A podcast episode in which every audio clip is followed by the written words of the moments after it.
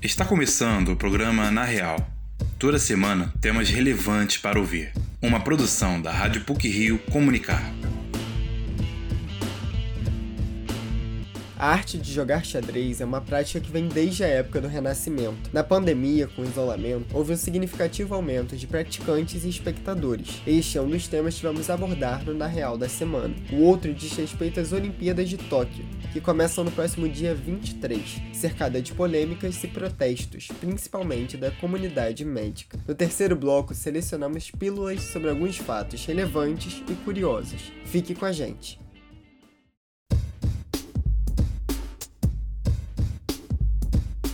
O jogo de xadrez ganhou muitos adeptos e simpatizantes, principalmente com o isolamento social. O que também impulsionou esse cenário são as plataformas que disponibilizam o jogo na internet, como explica o repórter João Gabriel Mancuso. O xadrez é um dos jogos mais antigos e conhecidos do mundo. Os primeiros registros sobre o esporte vêm do século VI, mas só no período do Renascimento Cultural ele foi desenvolvido com as regras que conhecemos hoje. Estimativas apontam que mais de 600 milhões de pessoas ao redor do globo já tenham jogado xadrez pelo menos uma vez na vida. No âmbito profissional, 185 países têm representação na Federação Internacional de Xadrez e participam de campeonatos locais, continentais e mundiais. Mesmo assim, durante o período atual de pandemia e isolamento, o esporte teve um salto no número de praticantes e espectadores. No Brasil, por exemplo, o site de xadrez online chess.com viu seu número de cadastros dobrar desde março do ano passado.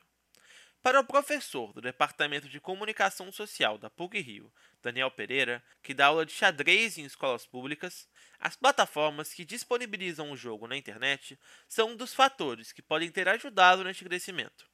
Essa possibilidade de jogar mesmo online, por causa de computador, essas coisas todas, Claro que isso também é, se torna atrativo, né? Porque né, é um jogo que você encontra muita interface, né?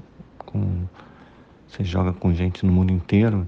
É, uma vez você aprende a linguagem do xadrez, você acaba se comunicando com muita gente.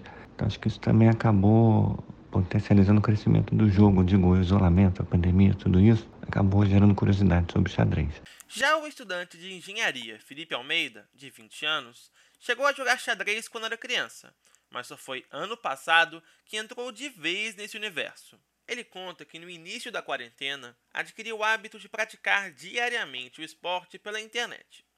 Felipe citou o norueguês campeão mundial Magnus Carlsen para afirmar que o que mais encanta ele no xadrez é a relevância que cada jogada pode ter. Pequenos movimentos é, no tabuleiro, pequenas jogadas influenciam muito e dão pequenas vantagens, e essas pequenas vantagens vão se acumulando ao decorrer da partida. Então, Magnus Carlsen, que é o campeão mundial, ele tem essa fama de cada lance que ele faz é tão preciso. Ele não precisa fazer um lance que vai capturar uma, duas, três peças, mas só de mexer um peão para frente, ou então mudar o bispo de lugar, trazer o cavalo para uma posição diferente. Ali ele já traz uma complexidade totalmente diferente para a posição e ele vai acumulando pequenas vantagens com esses pequenos movimentos que ele faz. Então é muito legal a gente ver como é intrigante o xadrez, né? Como que ele é, é um universo muito grande. Mesmo com a força do xadrez online, Daniel Pereira ressalta que existe uma diferença bem grande para o jogo presencial. Além do tabuleiro tridimensional, ele explica que a interação e a questão psicológica mudam bastante a dinâmica dos embates. No xadrez presencial você tem uma questão da, da presença do outro, obviamente, e, e, a linguagem corporal que existe por aí. Isso vai desde a troca de olhares até é isso, a posição, maneira de pegar a peça, de, tem várias situações. Então, uma dimensão psicológica do xadrez que existe e que fica menos potencializada no xadrez online, não é que ela não exista. Daniel e Felipe também apontaram um outro fator que alavancou o xadrez no isolamento social, a série lançada em novembro, O Gambito da Rainha. A trama conta a história fictícia da enxadrista Beth Harmon e seus passos desde os tempos de orfanato até se tornar uma das melhores jogadoras do mundo. Na época do lançamento da série, algumas plataformas de xadrez disponibilizaram para os usuários a possibilidade de jogar contra um robô que reproduzia o estilo de jogo da personagem nas diferentes etapas da história. Era possível desafiar tanto a Beth Harmon com 14 anos quanto ela no seu auge. A ferramenta foi um sucesso entre os jogadores, além de estimular outras pessoas a entrarem no mundo do xadrez. Para o Na Real, João Abrão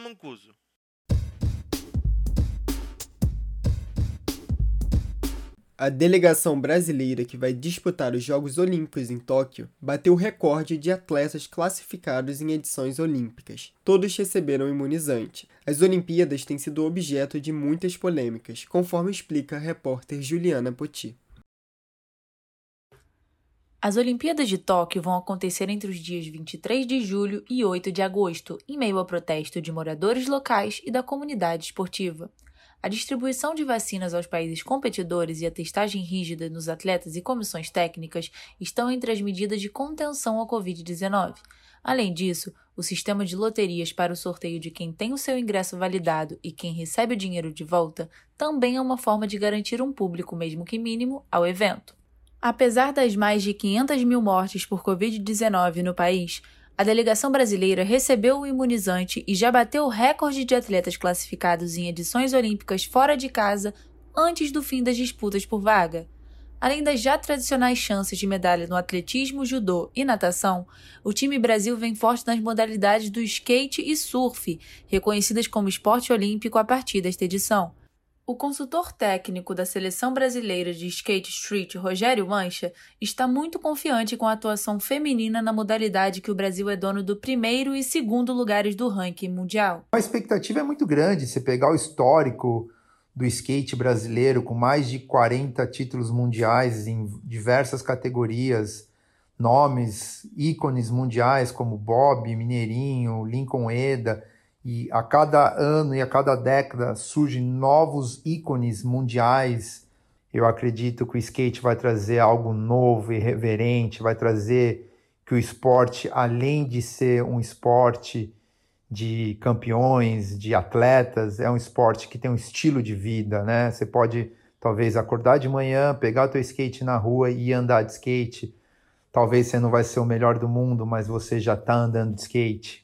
A briga por medalhas vem também no surf, com Gabriel Medina, Ítalo Ferreira e Felipe Toledo, os três primeiros do ranking mundial. No feminino, o principal nome é Tatiana Weston Webb, que figura na quarta colocação. Um outro incentivo na busca por um lugar no pódio é o anúncio do Comitê Olímpico do Brasil sobre a premiação que será recebida por todos os atletas que medalharem. O valor poderá chegar a 250 mil reais aos competidores de modalidades individuais. Para os esportes coletivos e modalidades até seis atletas, o benefício será dividido entre o elenco, mas já é quase cinco vezes o valor distribuído em 2016. Entre as promessas nacionais está uma das duplas de vôlei de praia do Brasil, formada pela melhor do mundo Duda e pela atleta que deixou o ouro escapar na Rio 2016 e vai em busca dele em Tóquio, Agatha. O preparador físico do duo, Renan Rippel, acredita no potencial da melhor dupla do Brasil, mas revelou algumas adversidades para o trabalho durante a competição mundial. A questão da climatização umidade muito alta, um calor extremo nesse período do ano, então a preparação física tem total influência nesse processo, a gente fazer uma adaptação boa e dentro dos jogos manter realmente as meninas ativas, até porque a gente a Olimpíada é um, é um torneio muito diferente para o vôlei de praia. A gente está acostumado a jogar torneios de, de quatro dias, cinco dias, onde a gente joga sete, oito jogos nesses quatro dias. E a Olimpíada é o contrário, a gente joga seis, sete jogos em 15 dias. Então, dia sim, dia não tem jogo. E realmente é, não é a nossa rotina. O que era para ser a festa mais bonita do esporte virou o acúmulo de barreiras sanitárias, pouco contato entre as delegações e a ausência de torcida em peso nos estádios. Além da incerteza sobre as medidas protetivas, que passam por constante mudança, Astros do esporte como Serena Williams, Rafael Nadal e LeBron James não estarão em Tóquio. Para o Na Real, Juliana Poti.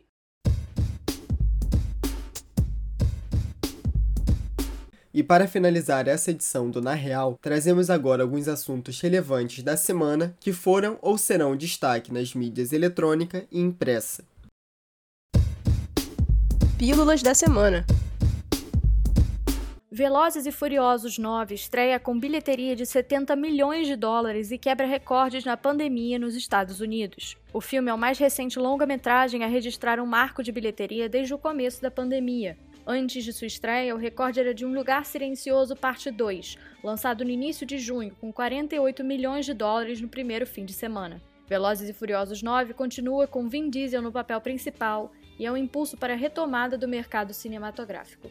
A Agência Nacional de Energia Elétrica, ANEEL, consentiu o reajuste na bandeira tarifária vermelha patamar 2, que passou de R$ 6,24 a R$ 9,49 a cada 100 kWh consumidos. Essa cobrança é aplicada às contas de luz, ao realizar o aumento no custo de produção de energia e vai se perpetuar inicialmente de julho a novembro. Segundo anunciado pelo ministro de Minas e Energia, Bento Albuquerque, no dia 28, o país enfrenta a pior crise hídrica nacional em 91 anos. Indígenas de diferentes etnias protestam contra o projeto de lei 490 de 2007. O texto determina que são terras indígenas aquelas que estavam ocupadas pelos povos tradicionais no dia da promulgação da Constituição de 1988, ou seja, 5 de outubro. Além disso, o projeto também proíbe a ampliação de terras já demarcadas previamente e flexibiliza o contato com povos isolados. Para os indígenas que são contra a aprovação do PL, o objetivo das mudanças é de explorar e apropriar suas terras. Metade dos jovens brasileiros está sem perspectivas e deseja deixar o país. Segundo dados do Atlas das Juventudes e de novos estudos da FGV Social, cerca de 50 milhões de pessoas, dos 15 aos 29 anos, estão decepcionados com o cenário atual do Brasil e sem esperanças de melhora. A chegada da pandemia da Covid-19 intensificou a situação e a desocupação de jovens nessa faixa etária saltou de 49% para mais de 56%. O escritor, jornalista e crítico Arthur Chechel morreu aos 69 anos no último domingo. Ele estava internado na Clínica São Vicente após o diagnóstico realizado há duas semanas de linfoma não Hodgkin de células T. Depois de sua primeira e única sessão de quimioterapia na quinta-feira e uma parada cardiorrespiratória na sexta, não resistiu ao tratamento. Chechel foi homenageado por amigos, familiares, colegas e admiradores nas redes sociais ao longo da semana e deixa seu companheiro por 30 anos, Paulo Severo. E por hoje é só. O programa Na Real é produzido por estagiários da Rádio PUC e tem edição e supervisão de Célio Campos. Lembramos que a Rádio PUC faz parte do Comunicar, cuja coordenação é de Lilian Sabac. Até a próxima semana!